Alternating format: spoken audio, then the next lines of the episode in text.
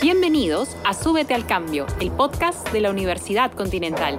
Anímate y conoce las historias de los profesionales que están marcando el cambio en el país. ¿Te subes con nosotros? En cada episodio de Súbete al Cambio, un personaje nos acompañará mientras hacemos un viaje en ascensor. Hoy tendremos como invitada a Maye Hage, fundadora y CEO de Paradero. Con ella hablaremos sobre soluciones creativas y cómo cambiar nuestro mindset puede impactar en la vida de las personas. Hola, bienvenidas y bienvenidos a Súbete al Cambio. Soy Juan Diego Calizo y hoy estamos listos para empezar un nuevo episodio. Hola, Yanela, ¿cómo estamos? Hola, Juan Diego. Estoy también muy emocionada por empezar un nuevo episodio. Hoy tendremos con nosotros a Maye Jae, fundadora y CEO de la agencia Paradero. Ella es especialista en innovación, estrategia y metodologías ágiles.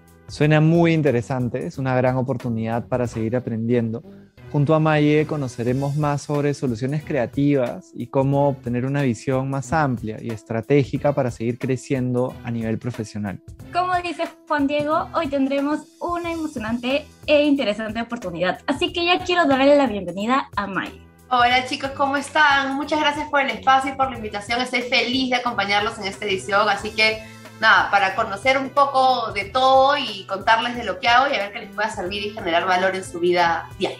Muchísimas gracias, Mae. De hecho, que, nos va a generar valor esta conversación. Gracias por acompañarnos. Quería empezar con que nos cuentes un, poco de, tu historia, ¿no? Cómo nace la idea de Paradero y qué te ha llevado a especializarte en temas como la creatividad y la innovación. Uy, escúchame, voy a tratar de no tomar la hora por esa historia ser bien concreta, ¿ya? Porque, de hecho, este, uy, a ver, Paradero surge en realidad hace seis años, ¿ya? Y era la startup de la otra empresa que tenemos, de las otras dos empresas que tenemos. Eh, mi primera carrera, de hecho, es diseño gráfico y hay mucha gente que no lo conoce, ¿no? Y nadie, no lo sabe.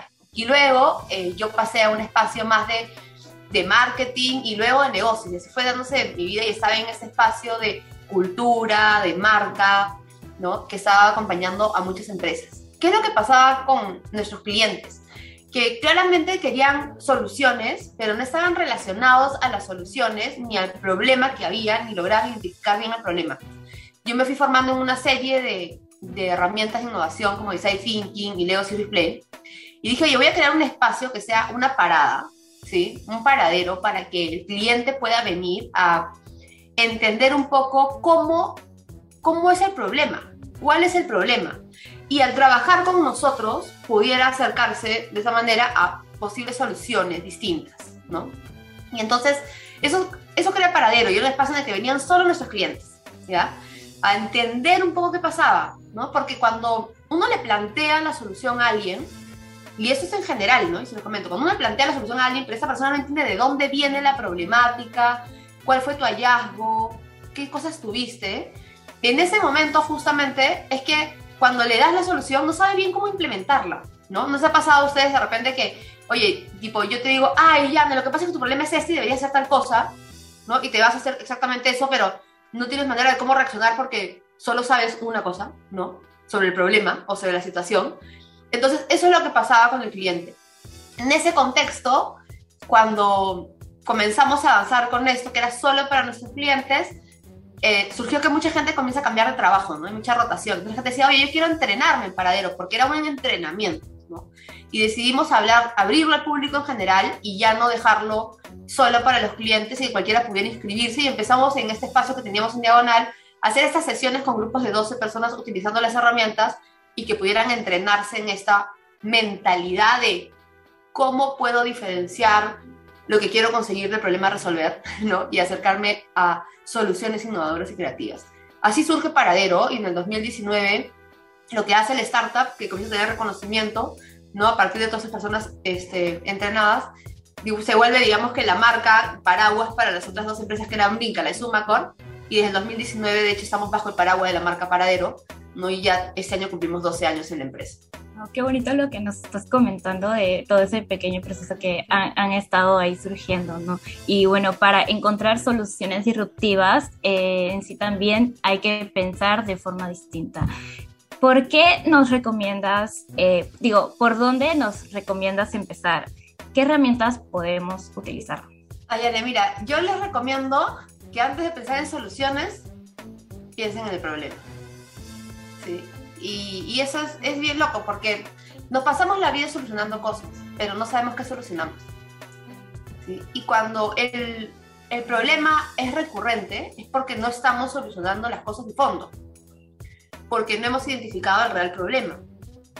¿No? Entonces lo primero que hay que hacer es identificar el problema y como muchas veces vamos a tener, encontrar más de uno, es priorizarlo. Y priorizar cuál es el que creemos que va a tener mayor impacto, digamos, ¿no? en nuestra vida o la gente con la que convivimos o nuestros equipos de trabajo. Y de acuerdo a eso, luego pasar a diferentes técnicas de creatividad que nos permitan tener diferentes soluciones. Entonces, sí, lo primero que diría es, aprende a identificar el problema, ¿no? Y, y ahí la pregunta es clave, ¿no? Y siempre lo decimos de paradero que lo mencionaba hace un momento, es, entiende cuál es la diferencia entre lo que quieres conseguir y el problema a resolver. Y no sé si ahí como que surgen como interrogantes, ¿no? No sé, Juan, creo que querías comentar algo. No, me, me, quedé pensando mucho en lo que me estabas contando, nos estabas contando del, del problema, ¿no? Lo importante que es y, cómo muchas personas saltan directamente a la, a la solución, a la técnica. Creo que hay mucha sabiduría en lo que nos estás eh, recomendando. Algo que también queríamos preguntarte es, se habla mucho, ¿no? De, y tú ya tienes 12 años en esto, ¿no? Me imagino que tú has estado en todo este proceso donde se empezó hablar un poquito y ahora es algo de lo que se habla mucho, hay que ser ágiles, hay que ser innovadores, pero ¿cómo, cómo eso se aplica en el día a día? Te haría, te haría la pregunta tanto en el plano académico como en el personal, ¿cómo puedes llevar esa mentalidad ágil a la acción? Siendo consciente, ¿no? Y es, y es otra cosa que es importante. Eh, la agilidad, más que eh, referirse a herramientas, se refiere a un estado de conciencia. ¿Para qué? Para que tú puedas reconocer en el momento en qué contexto estás, en qué lugar estás. ¿sí? Y luego poder, de acuerdo a eso, diseñar cuál es el camino que quieres tener. Y obviamente las, las herramientas de innovación te van a ayudar, ¿no? Hay muchas herramientas, ¿no? Y quiero, quiero tratar de aterrizar un poco esto porque puede parecer como que tipo, uy, Mariela, el problema, ¿no? Uy, Maye, ¿no? Tipo, la conciencia, ¿no?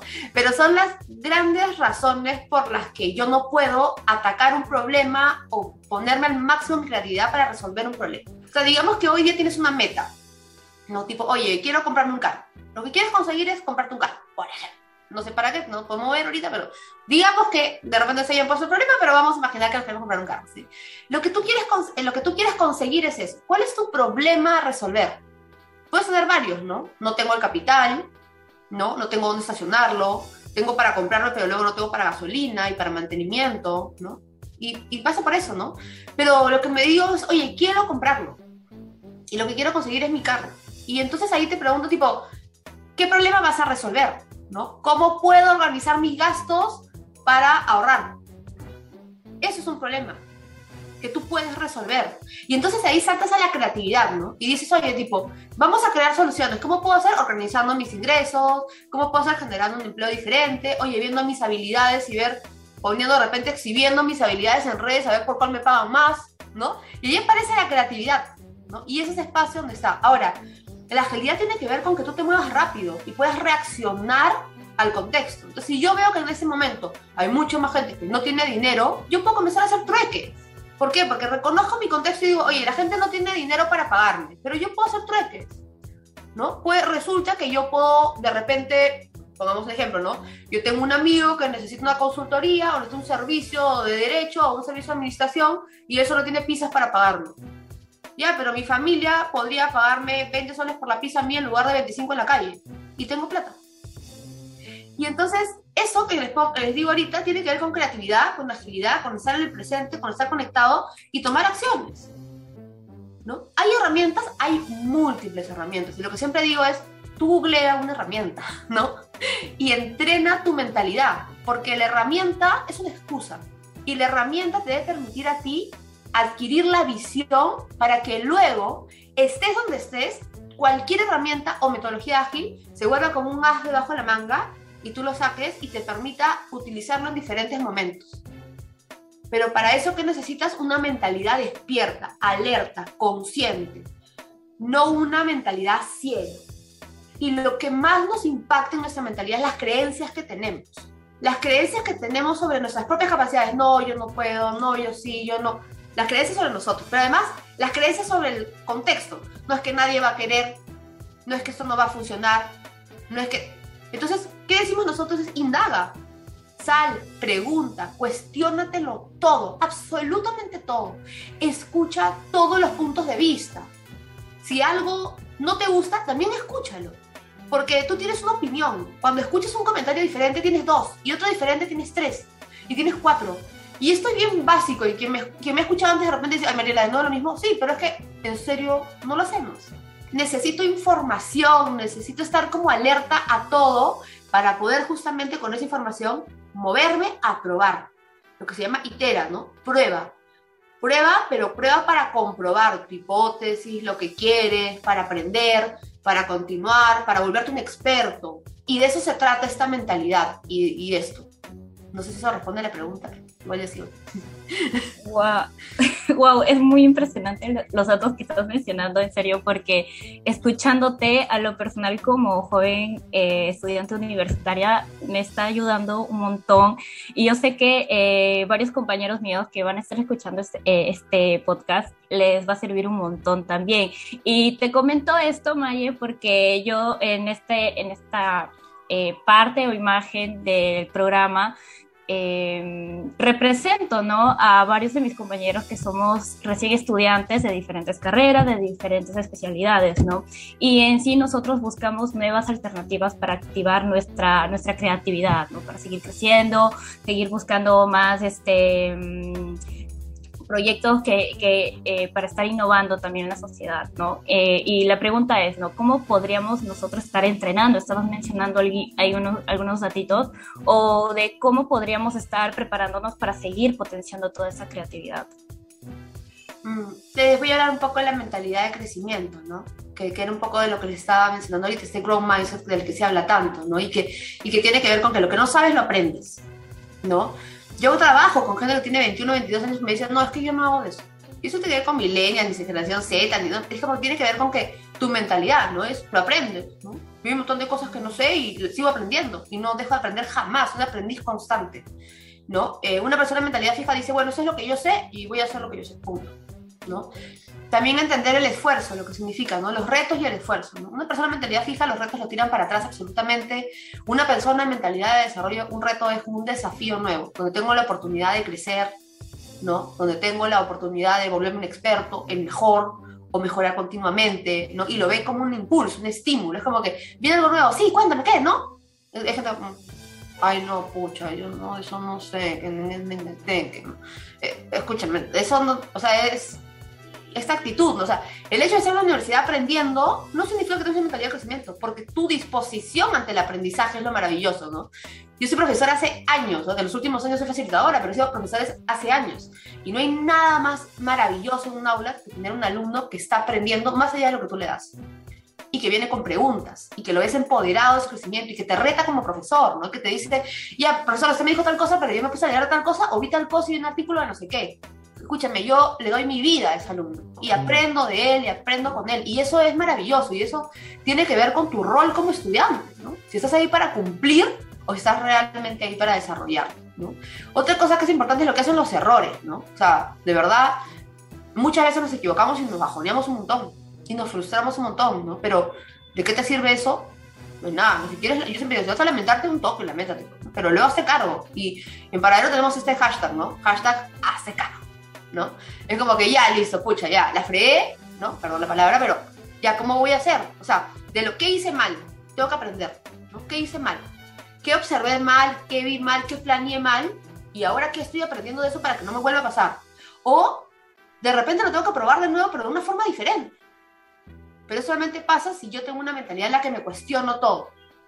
¿no? Y estoy abierta a esto. Hay una gran pregunta que es el what if, lo que se utiliza desde hace miles de años, que es este y si ¿no? Y si no fuera así, y si fuera diferente, entonces cuando yo me encuentro con personas que son, no, lo que pasa es que en mi casa no puedo, lo que pasa es que no sé qué, que mi clase, no sé qué, entonces, matraca que tenemos en la cabeza, yo digo, ¿y si no fuera así, qué estarías haciendo? Y si no fuera así, y si lograras tal cosa, y si lo vieras desde otro ángulo. Entonces siempre les voy a decir, pregúntese el y si, porque los grandes stoppers están en nosotros. Estas cosas que nos limitan están en nosotros. Durante muchos años yo yo no he creído en mí. Incluso hoy, hoy estaba en una sesión, por ejemplo, con un cliente presencial y hablábamos sobre el liderazgo consciente. Y la autenticidad, y lo importante que es eso y la toma de conciencia. Y yo decía, yo, mucha gente puede pensar que soy recontra segura y de repente no soy tan segura como todos creen, pero lo que sí sé es que yo no me voy a quedar quieta, o sea, el miedo no me va a paralizar. Voy a ir con todo, ¿no? Y voy a ir atenta a mi miedo y decir, a ver, ¿ves? Calladito porque no, o sea, tipo, no tenías razón, ¿lo ves? Y al otro le diré, oye, si tenías razón, pero tengo que estar bien alerta. Voy a ir con ellos y voy a ir con todo, ¿no? Y de esto se trata. Se trata de ir conscientes, ir presentes y darle con todo, pero hacernos cargo de nuestra propia educación, de nuestros propios sueños, de nuestros propios deseos, de hacer realidad nuestras ideas probando, no de terco, no de, ay, que yo voy a hacer esto, no es, voy haciendo y voy aprendiendo. Una mentalidad fija está en cuando yo tenga, voy a, en el final, en el futuro, ¿no? Una mentalidad de crecimiento está en el día a día, aprendiendo constantemente, su foco es en el proceso diario.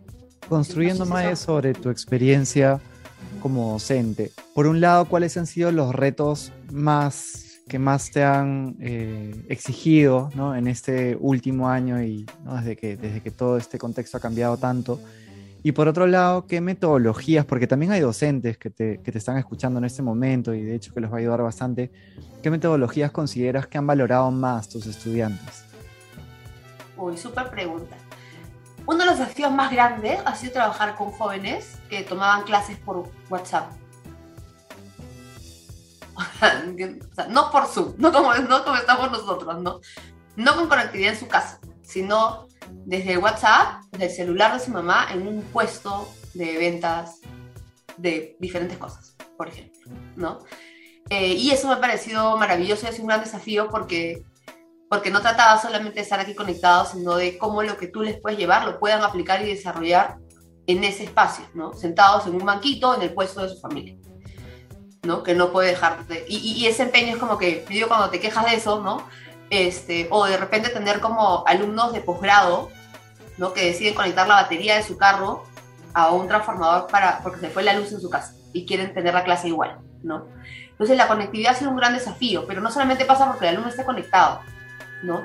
Sino también pasa por lo que tú hagas que el alumno viva en su casa, que pueda hacer, que pueda soñar, que pueda realizar, que pueda participar de un espacio colaborativo como una herramienta como Miro o Mural, ¿no?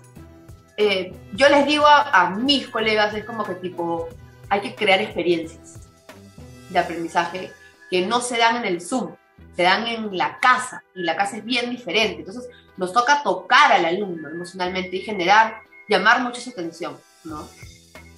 Pero uno de los grandes retos como profesores también es animar a gente que está desanimada. Y de verdad, yo les digo sinceramente, es como que yo le pongo todas las ganas porque soy recontra apasionada, pero hay gente que está como...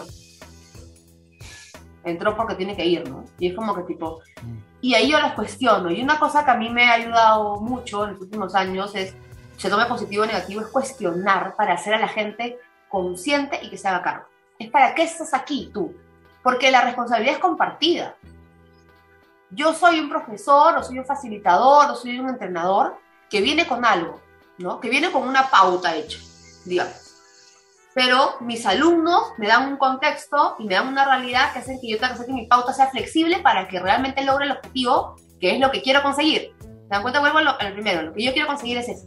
Pero veo que hay problemas y tengo que priorizar los problemas en el aula, ¿no? Y de repente mi pauta no me ayuda, pero sí tengo que enfocarme en este gran objetivo que tengo y decir, oye, ¿cómo es que hago con este objetivo para que lo logren, ¿no? desde donde estén y como estén. Y cuando el alumno no está haciendo canal, pues está como una meba ahí, digo yo, o sea, como que, a ver si prende la máquina. Lo que hago es cuestionarlo y si no, se va, si no va a participar, quiero que se lleve espacios de reflexión, que lo hagan responsable sobre su momento y su participación ahí, porque no es responsabilidad mía ni de la institución, es la responsabilidad de él. Entonces, yo los invito a que cuestionen a sus alumnos, pero que también nos cuestionemos nosotros como profesores, ¿no? ¿Vengo con mi pauta a darla y me voy y cierro mi horario? ¿O vengo a tener claro qué es lo que quiero conseguir en esta sesión de mis alumnos y cómo es objetivo? Y las metodologías ahí, Juan Diego, son muy diversas. Yo creo que uno de los mayores impactos por la difusión que tiene es Design Thinking probablemente ¿sí? Porque tiene mucha popularidad. Sin embargo, tengo que ser totalmente honesta, design thinking en las organizaciones y los medios necesita algo que lo contenga muy, muy grande, ¿sí? Porque necesitas también una estructura que te acompañe a decir, sí puedes probar, sí puedes probar, sí puedes probar, sí puedes probar, ¿no? Pero hay otras, hay Creative Problem Solving, que es una metodología que así como el Thinking tiene cuatro pasos, ¿no? Esta tiene tres pasos y tiene tres fases bien importantes, que son mucho más de aplicabilidad que te llevan con un, un plan de trabajo en ejercicio.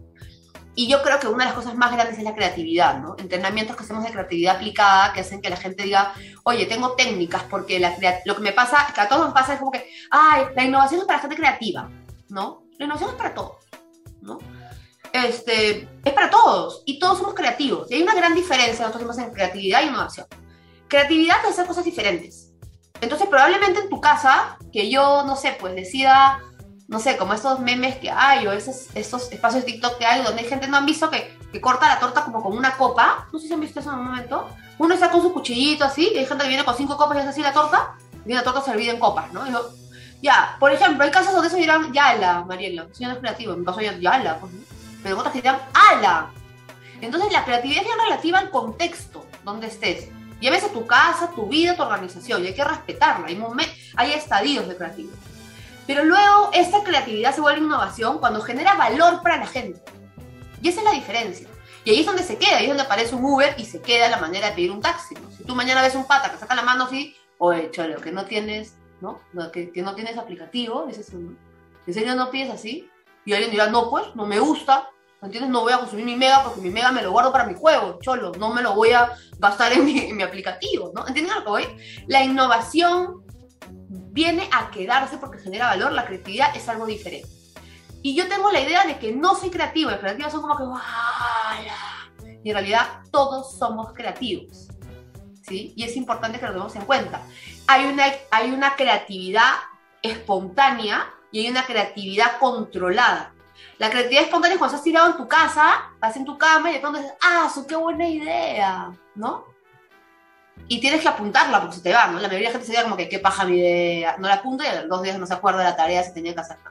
Una creatividad controlada, una creatividad ya más profesional es cuando tú tienes técnicas. Y hay muchas técnicas, ¿no? Y una técnica que les digo así facilaza es, piensen en la técnica de la mala idea. Piensen en la peor idea para solucionar problemas.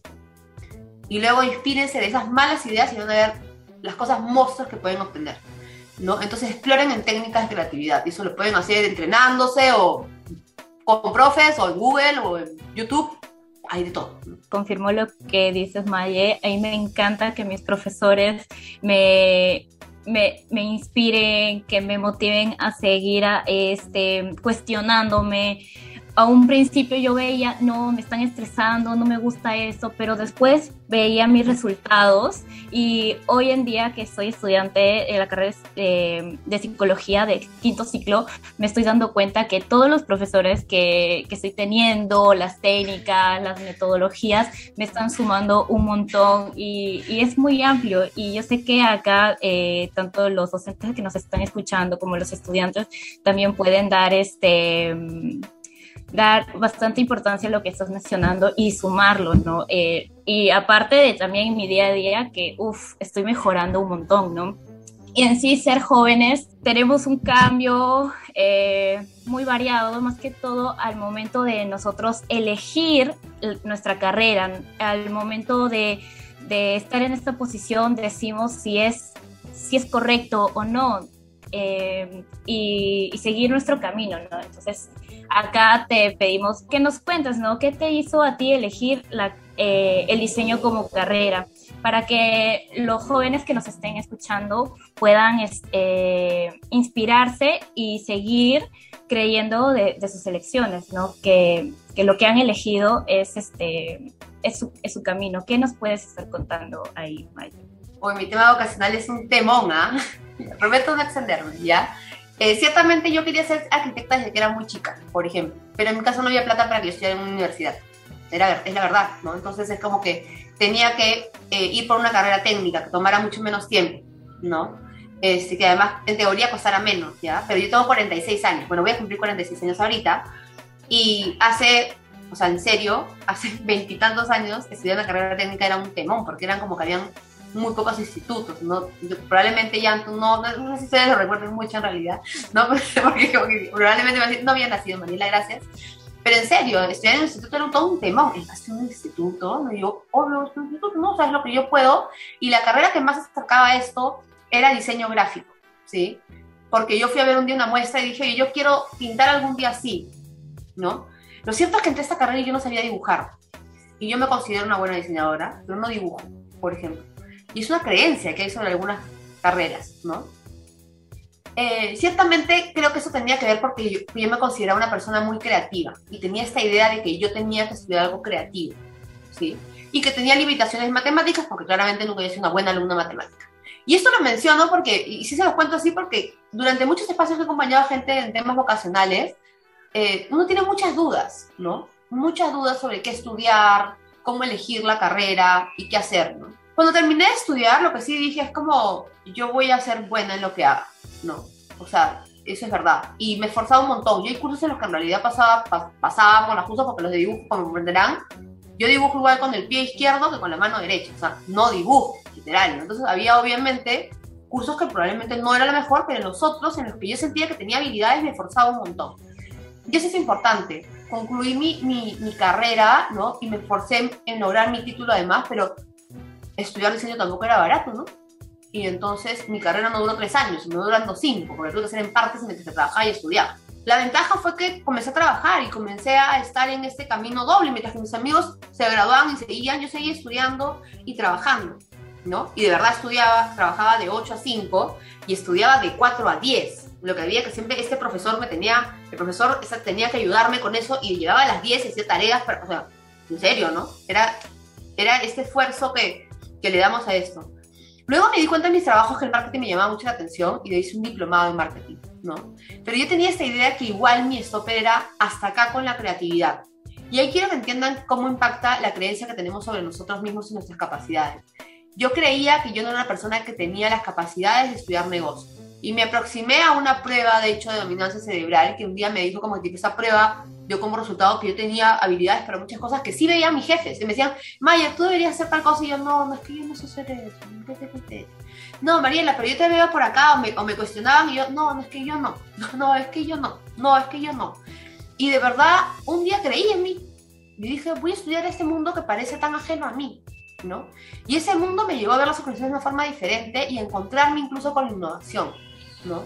Pero además la innovación en mi caso me tocó como de la mano con un cambio personal, ¿no? Mi, mi camino espiritual y mi camino de, de, innovación llegaron a la vez y tenían un core, ¿no? Una cosa que era como común a los dos, era sé consciente y vive en el momento presente. Ni en el pasado ni en el futuro, vive ahorita. ¿no? Vive en este momento de forma responsable y construyendo hoy lo que quieres mañana. Para ti, y construyendo hoy cómo quieres generarle valor a otras personas a través de tu trabajo. Y ese fue mi camino, mi camino se fue dando, pero yo soy una persona que nunca dejó de esforzarse, ¿sí? Aún con miedo, como se los he comentado, ¿no? Y buscando siempre cosas y, y estar como un paso adelante, ¿no? Mientras que otros están diciendo, ay, ¿qué pasaría si es que yo lo hago y lo pruebo a ver si es que... Y ese camino no se detiene. Yo tengo, voy a cumplir 46 años y no, no tengo idea cuándo voy a dejar de, crear cosas y, esforzarme más, ¿no? Porque es parte de mi pasión y de mi vida. Gracias, Mae, por lo que nos has compartido. Me parece bien interesante cómo partes de la confianza creativa, ¿no? O sea, la importancia realmente de creer que eres creativa y eso sabemos lo sustentado que está en un montón de estudios, ¿no? De cómo eso te, te ayuda a poder crear. Y también esta combinación de los hemisferios, ¿no? Que se ve presente en lo que te ha interesado o el lado creativo con el lado más racional y cómo son diferentes llaves que, puede, que te pueden ir abriendo puertas, pero que juntas hacen un tejido. ¿no? Em, creo que eso puede, puede darle buenas luces a muchas personas que, que, de repente están en un lado más de quizá de ingeniería, si piensan que la creatividad no es algo que está muy presente y, y puede entrenar claridad, que es algo que se puede entrenar también. Queríamos preguntarte tú al ser una estratega para diferentes marcas y aplicar diferentes metodologías, ¿cómo crees que funciona el lado lúdico para imaginar soluciones disruptivas? Amo la pregunta, porque escúchenme, en mi camino eh, yo aprendí a jugar a los 26 años. ¿ya? Y esto puede parecer como bien loco, ¿ya? Eh, cuando, cuando yo tomé hace muchos años un taller de clown, y la primera sesión, ¿no? Eh, Wendy Ramos, profesora de clown, eh, dice, bueno, tipo, vamos a jugar. Y yo me quedo,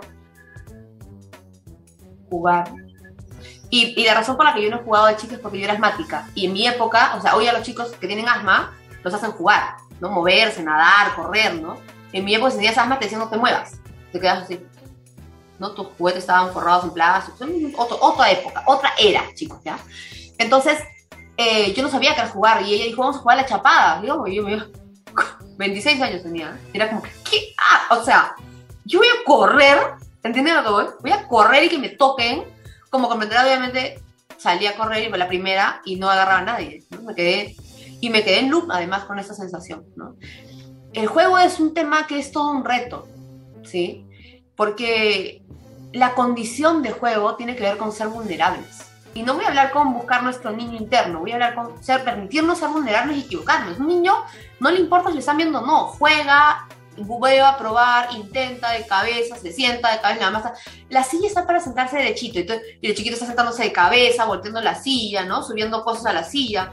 No la piensa usar de una manera convencional. Está haciendo eso, está probando los diferentes usos y las diferentes maneras de sentarse. Y la sociedad, como tu madre, como mucha gente dice, la silla no se usa así, te dicen, ¿no? disculpa, la silla, tú te subes, te quedas quietito, ¿no? Y el juego es eso, el juego tiene una innovación, juega, juega, pero permítete equivocarte, permítete disfrutar, permítete tener contacto con todo. Entonces, yo te súper agradezco, Juan Diego, por la pregunta, porque el juego es lo que nos va a permitir a nosotros probar. Probar, pero no probar y descartar a la, ah, ya no quiero eso. No, porque el niño está viendo qué necesita, ¿no? ¿Qué quiere, qué le entretiene, qué le genera valor? Miren de nuevo que aparece esto. ¿Qué le sirve para ese momento y para lo que quiere hacer? Va a probar uno, va a probar dos, va a probar tres, cinco, veinticinco, va a traer otras cosas, aunque a ti te parezcan absurdas, para finalmente o descartarlo y tomar en cuenta otra cosa, o de alguna forma buscar una solución diferente, ¿no? Y no dejar de probar. Y eso nosotros lo perdemos por temor a equivocarnos y lo perdemos en nuestra vida fregado, ¿ah? porque roche, ¿no? Porque qué van a decir, ¿no? Porque si me equivoco yo elijo mal, ¿no? Yo creo que si nosotros somos responsables en las elecciones que tomamos, que significa que somos conscientes todo el tiempo, podemos permitirnos equivocarnos. El tema es cuando soy irresponsable, cuando hago como que, porque quiero, ¿por qué? Porque me provoca, ¿por qué? Porque me da la gana, ¿no? Sin ningún sentido. Eso no, tiene, eso no tiene ningún sentido ni para ti ni para nadie, ¿no? Estás perdiendo tu tiempo literal. Porque puede ser la misma prueba y puede ser lo mismo, pero consciente. Descartando, aprobando, trayendo, dejando cosas, soltando cosas. Y esto es el siguiente hashtag que tenemos en Paradero, ¿no? Hashtag como la vida misma. Pasa en tu casa, pasa en la universidad, pasa en las películas, pasa en las series, pasa, ¿no? Y hay muchas coincidencias, ¿no? Entonces, estar atento a eso. No sé si eso respondió a tu pregunta, pero gracias por permitirme recordar el tema del juego y no dejo de jugar. Y no soy... Eh, hay una frase que, que dicen, hay gente que... tengo amigos que odian un poco esa frase, es como que busca tu niño interno, ¿ya? Ciertamente mi niña no era de jugar mucho, así que si la busco mucho, la pobre no va a saber jugar, probablemente. Pero esta adulta juega. Y juega, y juega, y, y se divierte, y pruebo, y me permito jugar. Me permito equivocarme, me permito ser ridícula. Eh, me permite hacer cosas que son súper buenas. Yo entré esta, a, a Bola Roja con Wendy Ramos en un taller de clown y terminé siendo directora ejecutiva de la ONG en los primeros años, donde se construyó esa organización. Entonces, en realidad, tú no sabes a dónde te pueden llevar las cosas, ¿no? Un día, eh, alguien me dijo en una feria, oye, me gustaría que tú nos hagas la marca de nuestras galletas, pero no tenemos plata para pagarte. Y yo le dije, ¿tienes galletas? Y me dijo, pero son galletas. Y yo le dije, son galletas buenasas, págame en galletas.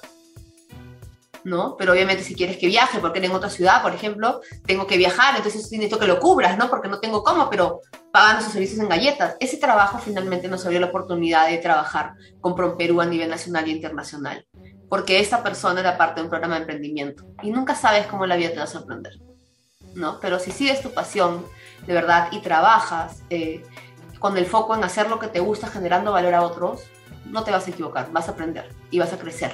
En pocas palabras se podría decir que todo fluya y que nada influya. Y, y eso es muy cierto, ¿no? Estar jugando, probando, probando, aprendiendo, equivocándote, levantándote, es, es algo muy, muy valioso. Y también puedo confirmar eso de, del juego, porque eh, yo también llevé un taller de clown, pero eh, los que estaban ofreciendo en la universidad. Y también sí, siento que sacó eh, este aprendizaje valioso, que al principio me decían, ¿qué has aprendido? Y porque yo solamente los veo aplaudir y todo eso. Y yo, no, pero ese roche que yo sentía al, al estar simplemente aplaudiendo me ayudó demasiado y al momento de estar acá uh, presentando, hablando, pues ya no, ya, ya me, he equivocado, ya aprendí y, y, así seguimos, ¿no? Y, eso es muy cierto, las oportunidades son infinitas y la cosa es estar probando, ¿no? Y bueno, yo también estoy explayando un poquito con mis comentarios, pero antes de estar terminando, Maye, eh, nos gustaría eh, saber, ¿no? Que, o bueno, que nos compartas ¿Qué aprendizajes has tenido ya estos últimos años? Sabemos que la pandemia nos, nos ha movido a todos. Y mm, coméntanos, ¿no? ¿Cómo lo viviste tú y qué propósito deseas cumplir eh, en adelante? Mira, el último año, mm, desde Paradero trabajamos mucho con el tema de de identificar nuestros stoppers, ¿no? Trabajar en la mentalidad. Es un core que tenemos en una de las divisiones. trabajamos en diseño, en estrategia y una división es mindset que tiene que ver con los entrenamientos. Y, y claro, buscaba, eh, hoy, hoy por hoy, ¿saben qué hago? Que busco ciencia que reafirme lo que, lo que propongo, ¿no? Entonces es como, tengo un camino en diseño, en eh, un camino del diseño de entrenamientos y, siempre estoy como, hoy hay mucha gente igual con mucha resistencia, ¿no? Quiero ir hacia, dejamos llegarle intuitivo y mis técnicas creativas e innovación y ir más estudios, ¿no? Y me encuentro con mucha sabiduría en muchos autores que tienen que ver con desarrollo personal y con psicólogos incluso, ¿no? Y encuentro mucha teoría ahí. Y, encontré mucha, mucha teoría y muchas técnicas, incluso hoy un, espacio que trabajamos mucho de liderazgo consciente, ¿no?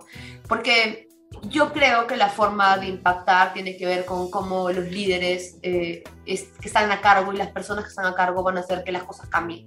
Entonces mi reto hoy ha sido en, este, este último año, en esta etapa pandémica, eh, formarme yo desde mi liderazgo consciente ¿no? A través de diferentes herramientas, reencontrándome con lecturas de diferentes tipos.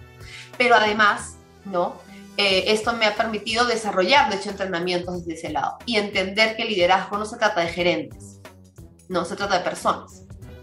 En el cargo en el que estés, todos somos líderes de nuestra propia vida, ¿no? Y eso no tiene que ver con un cargo jerárquico en una organización, ni con si eres el jefe de familia o no. Tiene que ver con cómo te haces cargo y desde dónde te haces cargo. ¿no? Y ha sido uno de los grandes retos de, de la pandemia, ¿no? Además de acompañar a profesionales y personas independientes a, a poder gestionar la incertidumbre, ¿no? Esta creencia sobre la incertidumbre. Nunca hemos tenido nada seguro. Nos engañamos, probablemente. ¿no? y es como que todo, no puede haber incertidumbre. ¿Cuándo lo tuviste tan seguro? Yo como que no. ¿En serio cuándo? ¿No? Nunca estuvo seguro, ¿no? Y, y, a ser flexibles, ¿no? Eh, la flexibilidad es lo que nos ha costado. Si mucho te ha costado la pandemia, probablemente es porque no eres muy flexible y te toca ser más flexible, ¿no?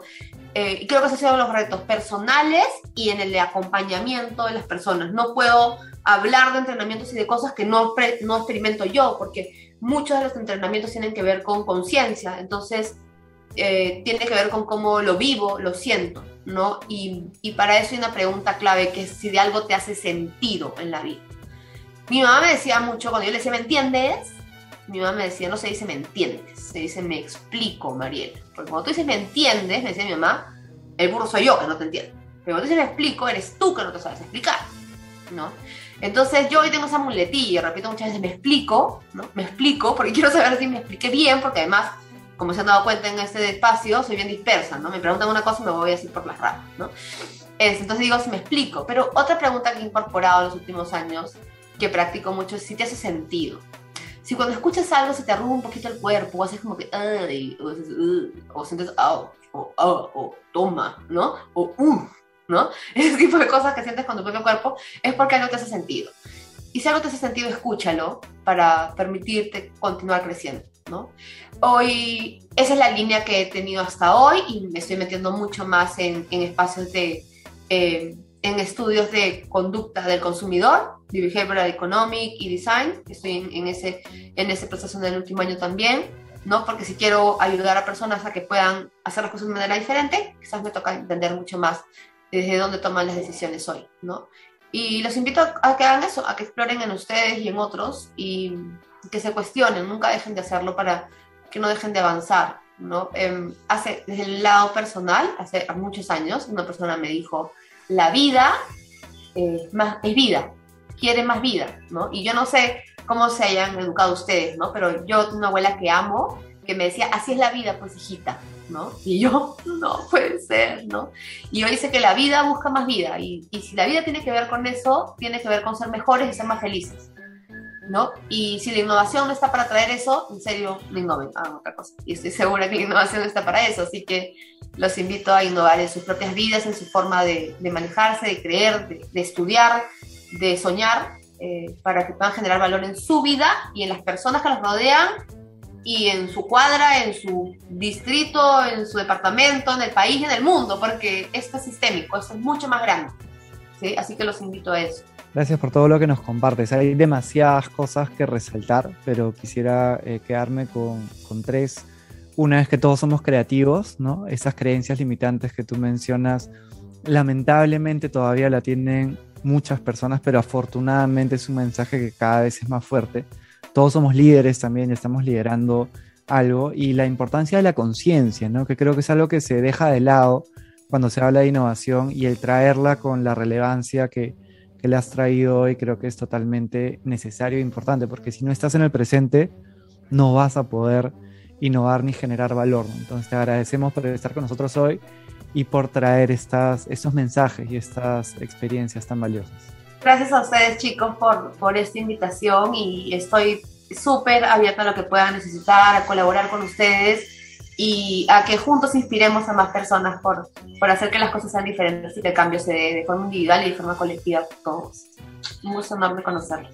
De mi lado también quiero agradecerte, Maye, eh, por contarnos más sobre tu historia y cómo llegar a obtener bueno, las soluciones disruptivas. Gracias, Yanni, un gusto.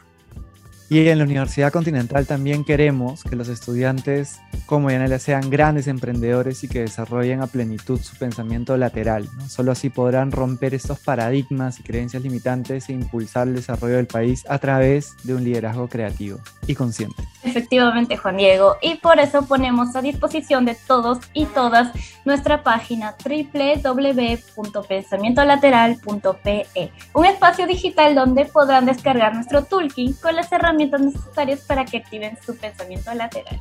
Y recuerden que pueden seguirnos en nuestros canales oficiales de Spotify y Apple Podcast buscándonos como Súbete al Cambio Podcast. Además pueden ver esta entrevista en nuestro canal de YouTube y los invitamos a seguirnos en nuestras redes sociales en Facebook, Twitter, Instagram, Twitch, YouTube, LinkedIn y TikTok. Hasta el próximo episodio de Súbete al Cambio Podcast. Bye bye.